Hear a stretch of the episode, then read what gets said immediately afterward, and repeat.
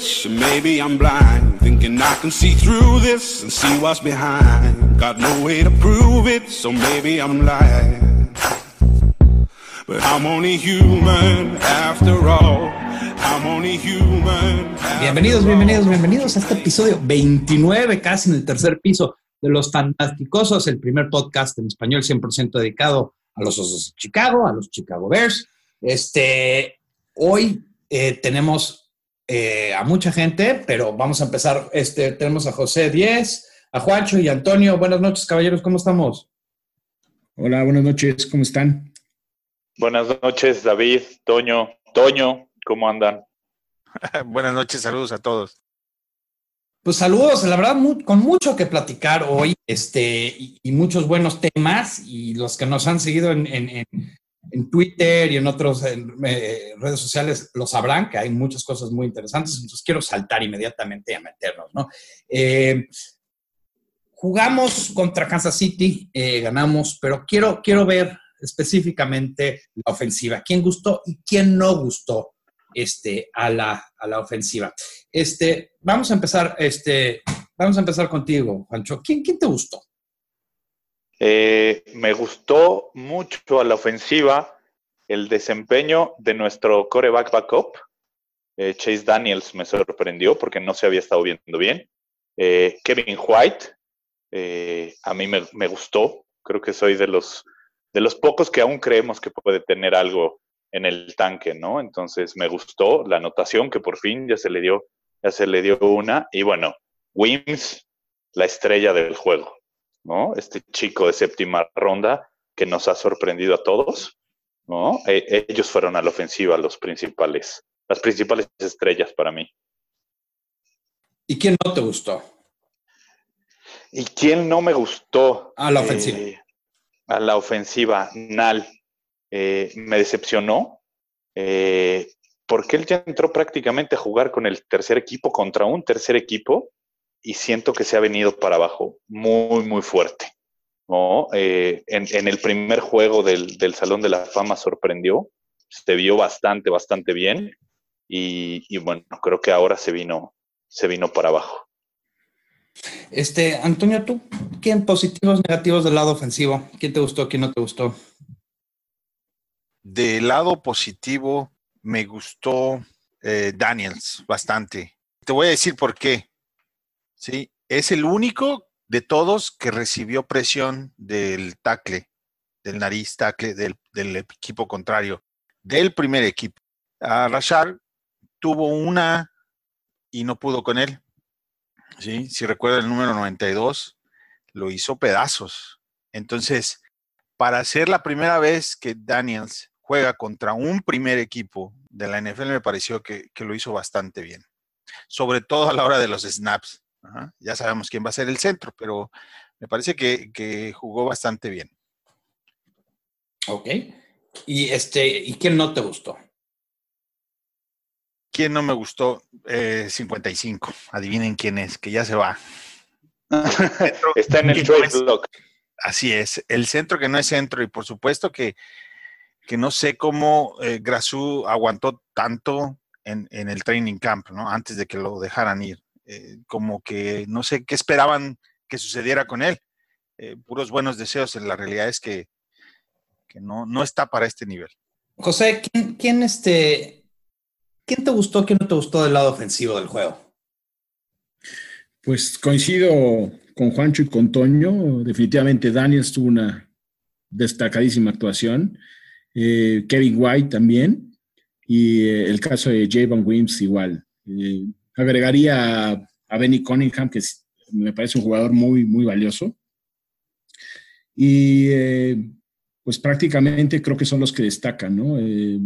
y de los que me decepcionaron un poco, me hubiera gustado ver más a Taylor Gabriel. La verdad, este, estoy un poco preocupado por, el, por su desempeño. Mm, creo que va a, ser, servir más de decoy que de otra cosa en la temporada y creo que será muy útil, pero sus estadísticas no van a ser nada impresionantes.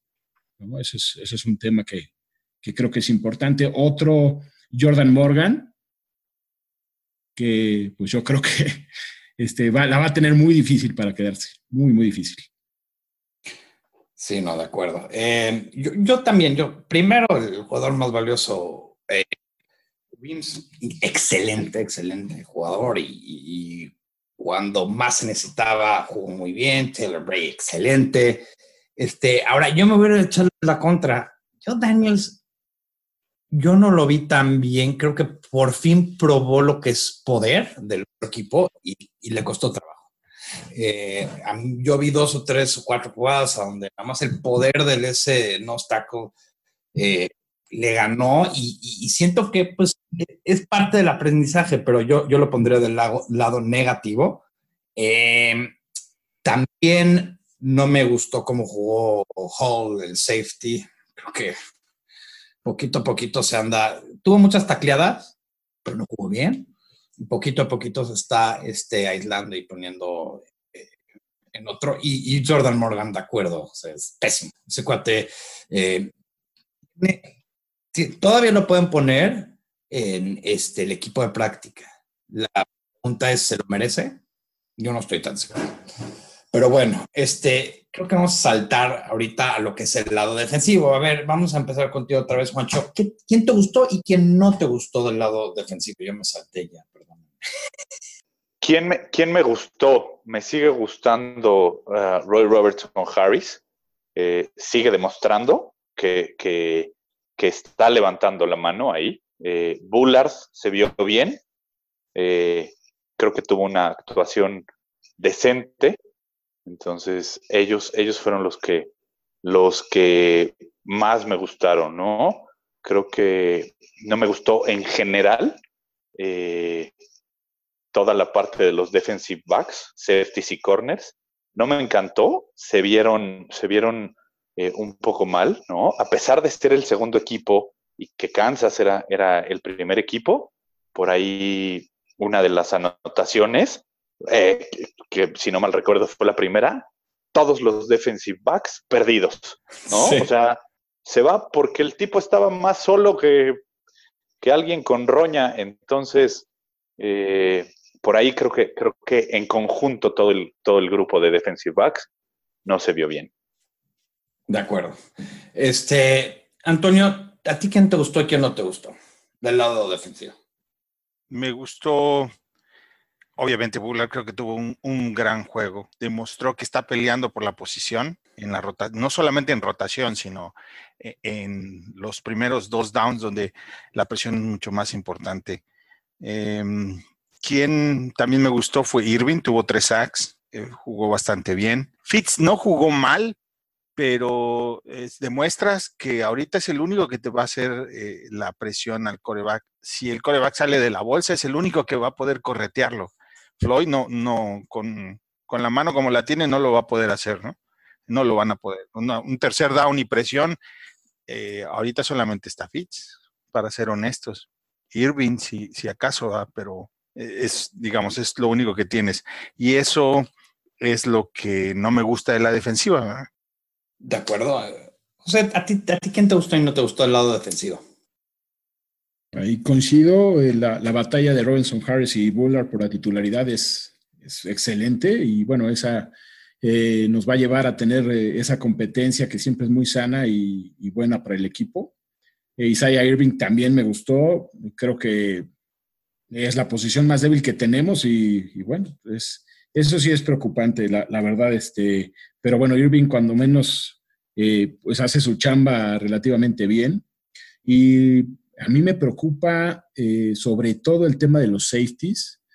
Eh, para la semana 1 vamos a estar prácticamente con, con tres safeties no veo a, este, este, a Hall, pues obviamente suspendido, Houston Carson con el, brazo roto, Nick Orr, no lo veo en el equipo. Creo que tendrán que, pescar ahí en, en waivers a ver qué agarran, porque no nos veo con tres. Yo creo que habría que buscar a alguien más, ¿no? Eso es, creo que lo que más me preocupa. No, de acuerdo. Eh, como comenté, lo que no me gustó fue Hall. Creo que los safeties es una posición que yo siento que se lastima mucho, pero eso vamos a dejar para otro momento, pero malo, malo, malo, yo vi los, los mal, se perdieron mucho en las jugadas, bien. Eh, la línea defensiva, muy bien, porque aparte de Roy Robertson Harris y aparte de Volar, también estaba Williams, que jugó bastante bien, y Pau Pau bien. O sea, tenemos esa posición está bien. Y creo que eh, quedé, quedé impresionado, especialmente después de que salió Tariq Hill, que se notó la diferencia en rapidez entre él y todos los demás del campo. Eh, yo quedé impresionado por, por también Nick Wekowski. Nick Wekowski es un jugador eh, que tiene sus, debilidades y tiene sus puntos eh, flojos, pero la verdad es que para ser un suplente lo veo muy bien. En el tercer cuarto hubo una jugada de Kansas City que eran 4 y 2 eh, la cobertura y la presión vino de Nick.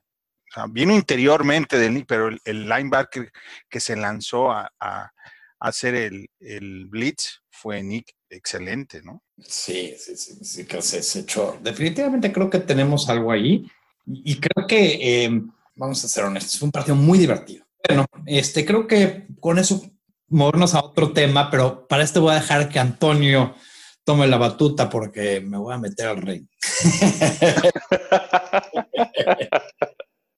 Este punto es, eh, eh, lo comenzamos en Twitter el día mismo del juego, un día antes del juego, donde la plática rodó sobre la decisión de Matt Nagy de sentar a todo el primer equipo. Obviamente todos tuvimos opiniones en contra y a favor.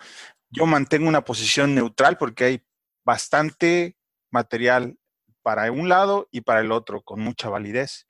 Pero sí noté que de un lado David está más tirado, cargado hacia el lado de que Nagy debió haber jugado al primer equipo y Juancho está muy de acuerdo en que Nagy hubiera guardado el primer equipo.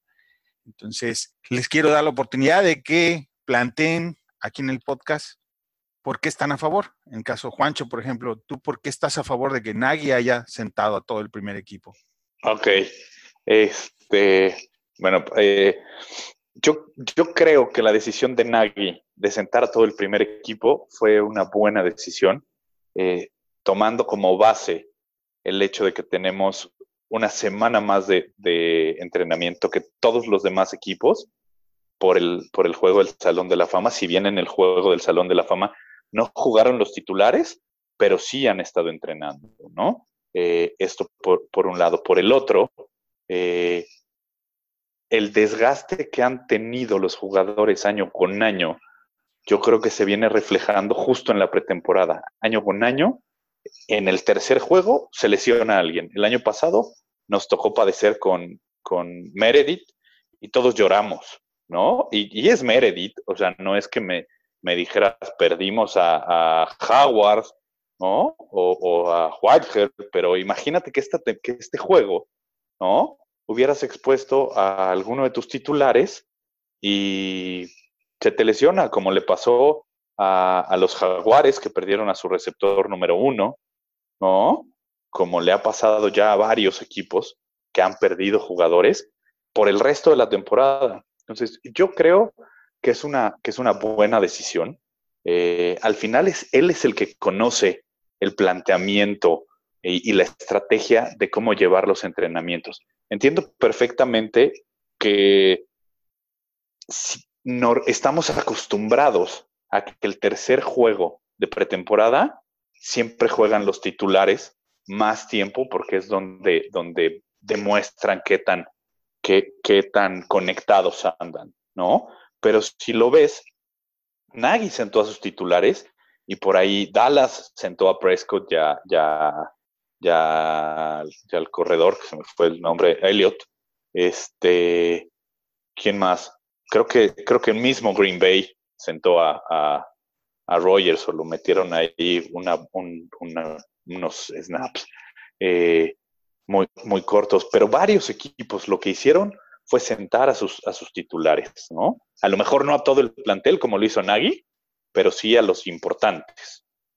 Entonces yo, yo por eso le doy el, punto a, Nagy, que tomó una buena decisión. Muy bien.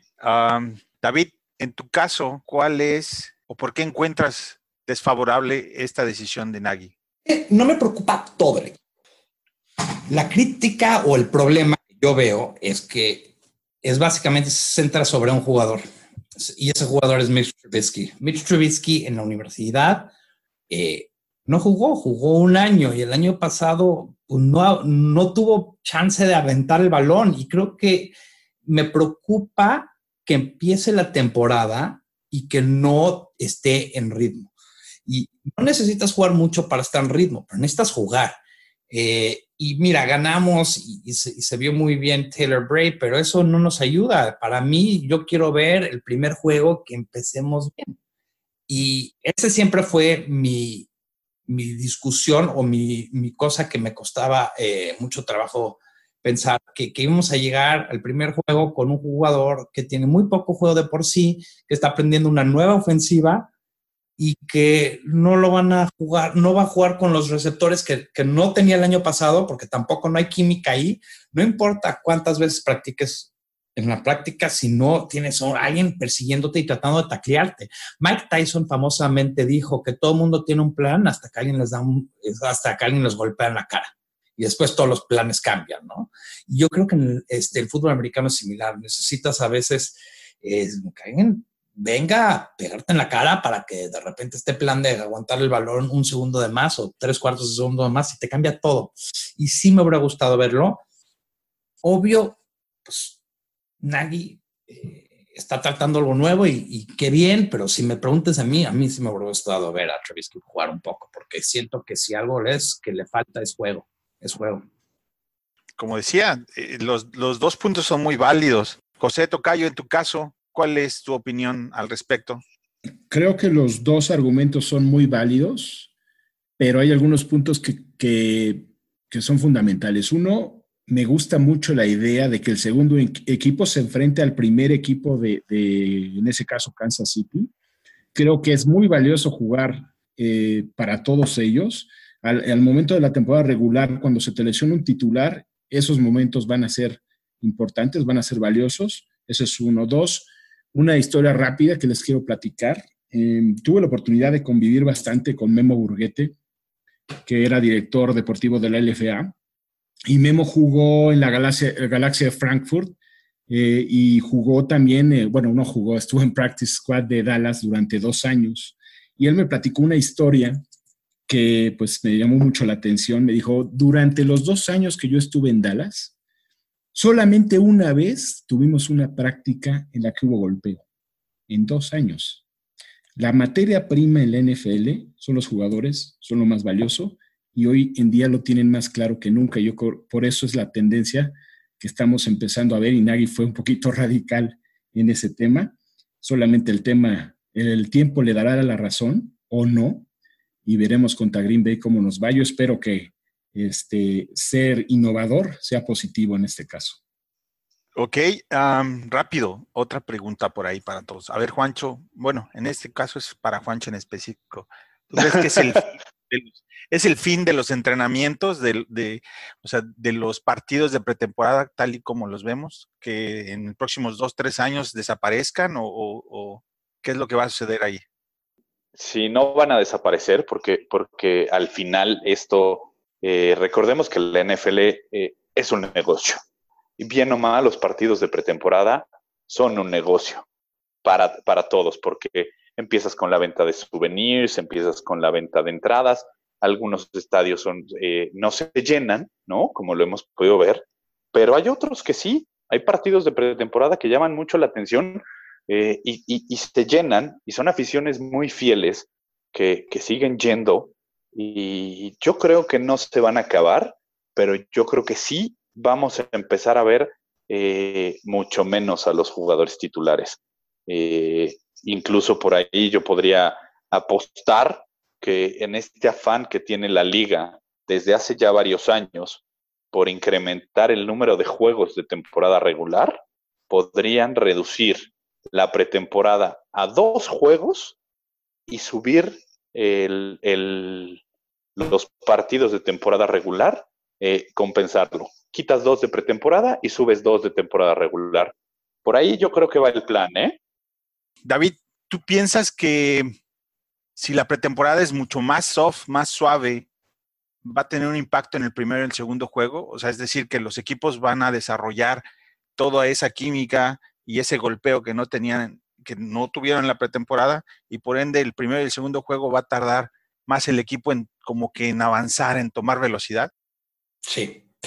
Para ser corto, sí. Para ser un poco más largo, sin, entrar tanto choro, eh, hay partes del juego que, que, van a tardar si vemos eh, tradicionalmente qué son lo que tarda y por armarse, siempre dicen la defensa, mucho más rápido se, se, arma que una ofensiva, porque una ofensiva necesita más química, eh, dos puntos en la ofensiva que, que, que espero que no causen problemas, pero tengo miedo que sí. La línea ofensiva y su cohesión y su entendimiento entre unos y el otros, y el entendimiento entre el coreback y sus receptores, que es algo que eh, no se ha hecho. Eh, eh, especialmente Robinson y, Gabriel, no, han tenido ese, ese, bajo condiciones reales. Y creo que ahí, ahí va a ser el problema. Ya para cerrar, José Tocayo, en el mismo juego tuvimos a Kansas, que él sí jugó a su coreback. En el caso de nosotros no. Nueva Inglaterra, los Patriotas, con un coreback que tiene cinco Super Bowls, jugó, sí, también. Los Rams el año pasado, sí es cierto, no jugaron a su equipo y a su corredor, pero a su coreback sí jugó el tercer juego. ¿sí? Su coreback sí lo jugó. Tomando esto en consideración en global, ¿de qué lado crees que debemos estar en esto de Nagy? ¿A favor o en contra? Yo creo que David tocó un punto que es muy importante. El caso de algunos jugadores que no tienen la, experiencia eh, en partidos de temporada regular o en, juego en general, el caso de Trubisky, el caso de Rocco Smith, que pues, prácticamente no ha jugado, no va a poder ser titular contra Green Bay, pues es la primera selección. Eh, hay casos en los que necesitas ese ritmo de juego, en eso estoy completamente de acuerdo. Yo no veo la pretemporada desapareciendo, sí creo que es necesario. Hay jugadores que no lo necesitan. Allen Robinson, por ejemplo, yo la verdad estoy completamente de acuerdo en haberlo guardado. ¿Para qué arriesgarlo este, desde antes de tiempo? Aunque el ritmo de juego también no lo, no lo va a tener, ¿no? O sea, es como todo, tiene su lado positivo, su lado negativo, pero al final del día quizá el exceso de tantos partidos de pretemporada es lo que debe cambiar, quizá ya no cuatro, quizá reducirlos, que se ha platicado también del tema, reducirlos a dos o quizá tres, ¿no? Pues yo lo único que creo es que Mitch Trubisky toda la pretemporada estuvo con una casaca roja, lo cual quiere decir que nadie lo puede tocar. Eh, la línea ofensiva no puede simular la presión, ¿no? ni en la línea ofensiva ni en la línea defensiva. Puedes tener todos los, los entrenamientos que quieras, que quieras, pero la presión no se puede simular, así de definitivo. Eh, lo que sí es que Maggie es un comunicador muy efectivo. La afición aquí en Chicago está de su lado. Este, al final de cuentas, eh, importa mucho eso. Em, y el equipo, ¿no? El equipo. Claro. Creo que, mira, yo que, que, siempre he tomado el lado en contra, eh, de que, quiero que juegue, algo que me impresionó fue, porque siempre el, el, ¿quién no se va a decir que las cosas del entrenador, que, que sí, que obviamente es bueno y todo, pero la foto que enseñaron con el equipo celebrando con Nagy después de la victoria, eso no se veía en Chicago mucho tiempo. Así es. Pues pasemos al otro tema, este, David. Bueno, es, ya, que, ya que estamos este, ya enganchados y, y con, buena, con buen debate, este, quiero nada más entrar a, y entramos a la época de cortes. Este, la fecha límite de nombrar los 53 es el primero de septiembre. Eh, después los 10 jugadores del equipo de práctica es el 2 de septiembre, entonces ya, ya estamos a nada, es sábado y domingo. Em, el partido de los Bills. Vamos a empezar con, contigo, José. Este, ¿Qué jugador o jugadores es más importante este, este, este juego? ¿Para quién, para quién, quién se va a mostrar aquí? Creo que hay una batalla en particular que me llama mucho la atención y es probable que solamente uno de los dos se quede, aunque podrían quedarse los dos. Eh, Daniel Brown y Ben Brownecker. Eh, los dos son buenos jugadores, los dos han jugado bien. Sin embargo, pues tienen la mala suerte de estar detrás de, de, este, de Shaheen, de Barton, de Sims, que a lo mejor Sims pudimos haber prescindido, prescindido de él, ¿no? Pero no, ahí sigue y se va a quedar. Eh, a la mera hora, el hecho de que Shaheen quizá inicie en Injury Reserve les da la oportunidad de quedarse a los dos, pero cabe esa posibilidad y a mí me gusta más Brownecker, la verdad, en lo personal. Eh, en los, los profundos platicábamos del safety, yo creo que ninguno se queda de los que platicaban, Nicole o de Andrew Hall, Houston Carson creo que sí empieza en Injury Reserve, es una oportunidad para que se quede en el equipo. Eh, yo creo que se va a buscar en, waiver wire alguien ahí. Eh, el caso de los corredores, eh, Michel se está jugando la vida en este partido. Creo que como regresa patadas, tiene la oportunidad de quedarse. No veo ni a Nal ni a Nile Davis tampoco en el equipo, la verdad. Otro jugador que yo no creo que se juegue la vida, yo creo que ya tiene garantizado el lugar, es Javon Wims. Yo creo que ya con el partido contra Kansas garantizó su lugar. Eh, los linieros ofensivos, Rashad Coward creo que se juega su lugar, creo que se va a quedar, pero es importante este partido para él también. Sí, muy, muy bien. Este, Juancho, ¿tú, qué, tú qué ves aquí? Eh, ¿Para quién es importante este juego? Mira, yo creo que este juego es, es importante, justo eh, lo tocó Toño, para el cuerpo de las cerradas. Yo creo que, que estamos muy completos. Eh, como ahorita Shaheen va, va a empezar lesionado y seguramente va a empezar en el Injury Reserve con chance de regresar y eso es hasta la mitad de la temporada, ¿no? Porque no puede regresar antes por la regla. Entonces, yo creo que se quedan todos y posiblemente busquen por ahí uh, hacer un trade con Sims, algún, algún equipo que lo quiera. Eh, y por eso no, no, no, no se ha visto, porque incluso ni siquiera se ha visto, ¿no? Eh, la línea ofensiva, ¿no? Yo creo que Rashad Coward tiene su lugar ganado, porque recordemos que es un chavo que en la transición de ser eh, liniero defensivo, este año ya es eh, del segundo equipo de la línea ofensiva. Yo creo que el chico ya tiene ganado su lugar. Tiene que seguir demostrando, claro, eh, pero, pero él, él, lo va a hacer. Por ahí, yo creo que los que tienen que ponerle todas las ganas son aquellos que quieran hacer el practice squad, tanto a la ofensiva como a la defensiva, ¿no? Ya sean linebackers, ya sean eh, corredores, receptores, todo aquel que quiera hacer un lugar en el practice squad lo tiene que demostrar este juego. A ver, este, y Antonio, ¿tú, tú, tú quién que tiene eh, que enseñar algo este, este juego? Estoy seguro que la posición donde va a haber recortes más dolorosos, va a ser en la posición de receptores. Tres en específico que podemos mencionar. Uno tal vez están de acuerdo o no, Benny Fowler, no lo he visto. Bye. Tanner Gentry es otro que se puede ir. De Marcus Ayers también no, no sé, no cambiaría ninguno de los que hemos visto y hemos mencionado por cualquiera de estos tres, ¿no? No, definitivamente. Creo que a mí algo que me interesa y creo que va a haber competencia va a ser eh, cornerback. Hay Tolliver, hay Franklin, el tercero, el de Netflix. Eh, en cornerback puede haber, este, hay este Joseph, hay jugadores, ah, creo que en cornerback puede haber mucho. También voy a decir, eh, me encanta, pero sí tiene que jugar bien para quedarse con el equipo porque siento que él está en un juego de números. Eh, lo mismo podría decir de nuestro tercer quarterback. Si no juega bien, nos quedamos con tres quarterbacks. Yo no estoy tan seguro, especialmente por, por qué. Y ahora, en tight end, en ala cerrada, está interesante, porque lo que pasa es que si quieres designar a un jugador para regresar, tiene que primero llegar al punto de 53. Ahorita, porque ya entrenó y quieres que regrese, no lo puedes mandar al. al... Entonces, yo siento que Brownecker no va a llegar. Me gusta mucho cómo juega. Eh, creo que todavía le queda un poquito de tiempo para estar en, en, Practice Squad y creo que por lo mismo lo van a tratar de meter ahí. Eh, y es más, me gusta más que Brown. Brown es un poco mejor receptor, pero no por mucho no sabe bloquear por nada y Bronecker sí ha trabajado esa parte del juego. Entonces, esos son los jugadores que yo y, un jugador que, que, tendría que hacer milagros para, para quedarse con este equipo, eh, Morgan.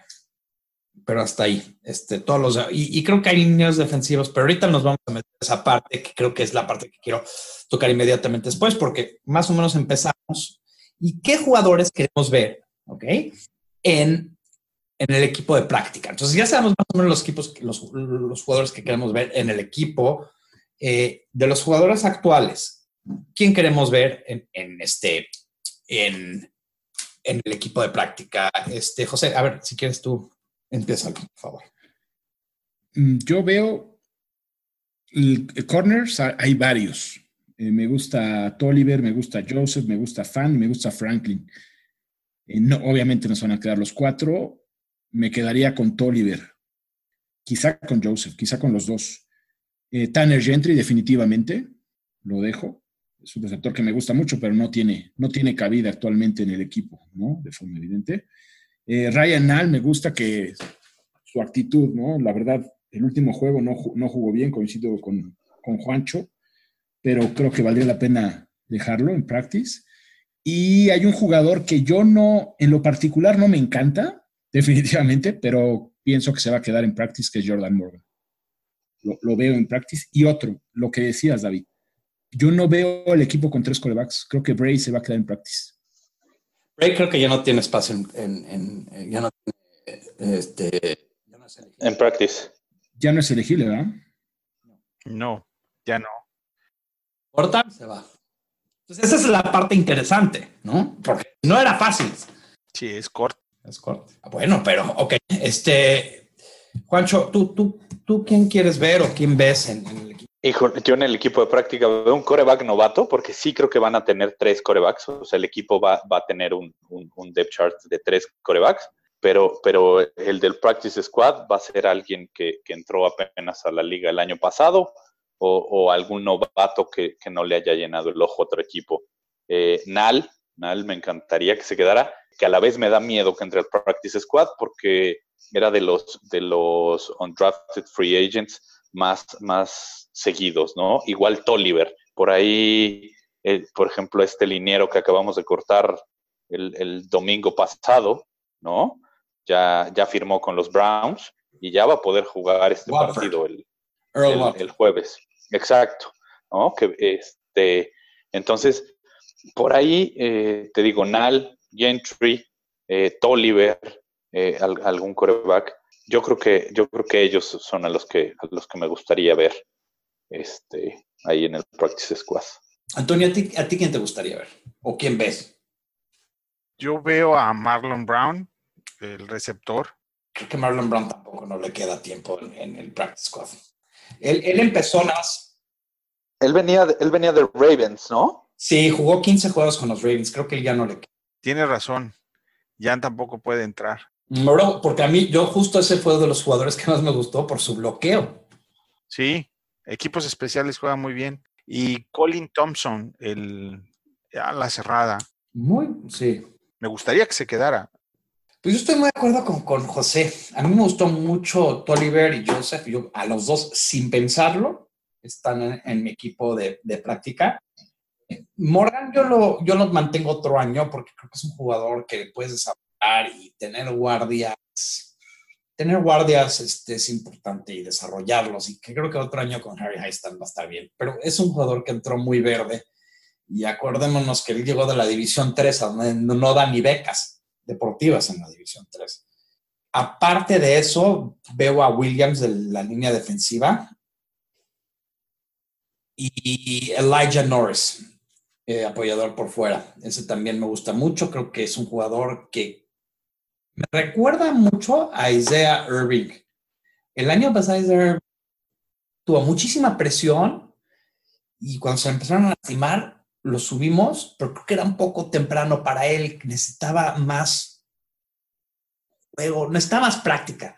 Mira, el hierro forja hierro. Entonces, más juegas y más te metes, más juegas. Entonces, yo creo que Elijah Norris es ese jugador que creo que lo vamos a mantener todo el año en, en, el equipo de práctica y el próximo año puede dar un salto al estilo este al estilo Isaiah Irving, aunque Isaiah Irving empezó con, con, más fuerza. Entonces esos son los jugadores y obviamente creo que eh, van a traer a jugadores de otros equipos que, no sabemos, pero pues también me muero de ganas de saber, ¿no?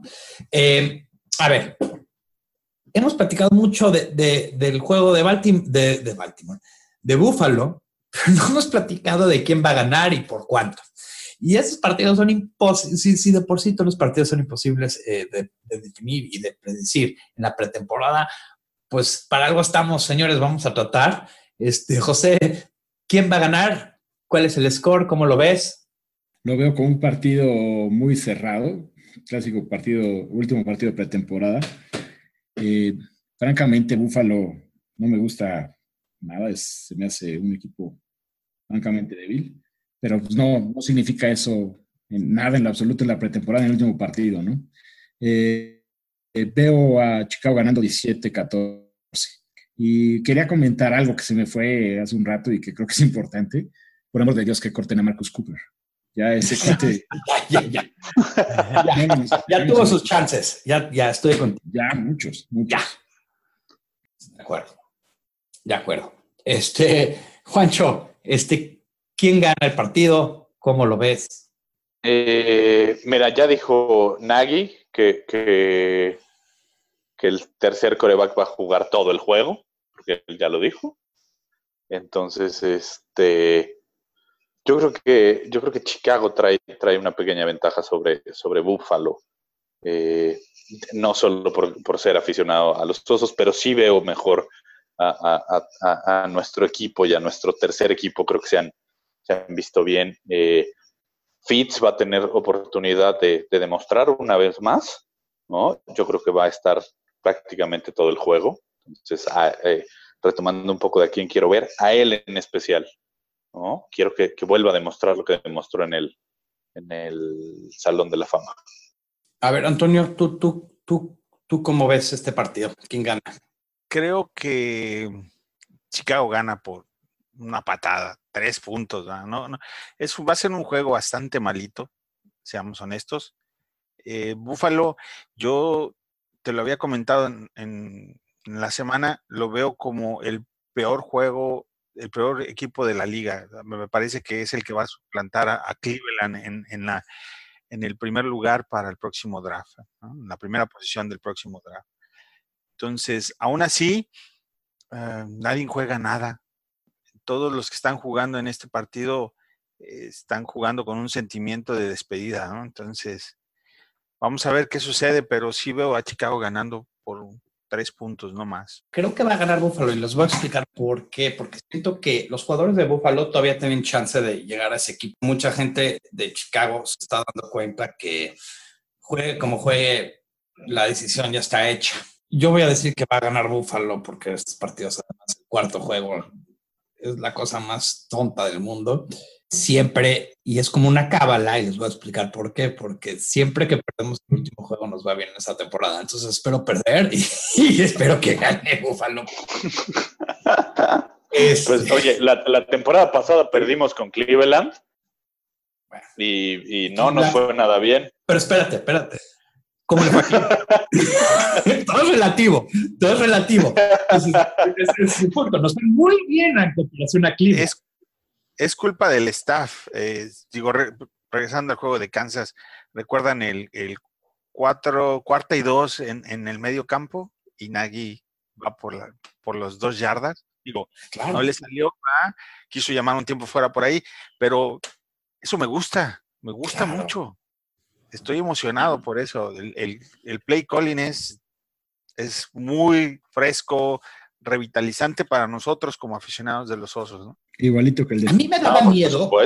Yo, yo lo pongo muy sencillo. Cuando tú eres un equipo que está en la defensiva y el otro equipo va y trata de correr en cuarto down, te da miedo. ¿Por qué? Porque sabes que no está tan difícil. Creo que una, una cosa, creo que fue, eh, Peterson estaba leyendo que creo que el 40 o 50% de las veces iba cuando estaba en su yarda 40 hacia adelante y el resto de la liga lo hacía en el 15% de las veces y, por Eso va a cambiar mucho. La liga ya se dio cuenta que así se ganan juegos. Pero bueno, eh, vamos a dejar esto un poco a un lado. Este, tenemos un anuncio. Este, tenemos este año el, primer torneo de los fanáticosos en, este, en Fantasy. Este, este torneo está compuesto por un lado, eh, vamos a participar todos los que grabamos en este, o todos los que podemos, eh, y, y, también muchos que, de los que nos oyen, está Jorge, está John, está Antonio, está Víctor Manuel, Juancho, José, Axel, Álvaro, Ismael, Mario y un servidor. Y creo que se va a poner muy bueno este año. Sé que el primer pick probablemente va a ser o Jordan Howard o o uno de esos. Y si no, me cae que casi, casi eh, vamos a darle de baja a esa persona como fanáticos. No, no, que, que, nos diga Toño a quién va a escoger con el primer pick. No, a mí me gusta escoger en el cuarto o en la quinta posición. Yo quiero que sepan que yo tengo una regla muy importante y mi regla es no escojo ni a Bears ni a Packers. ¿Sabes lo que hoy drafteé? Salí con cuatro Bears.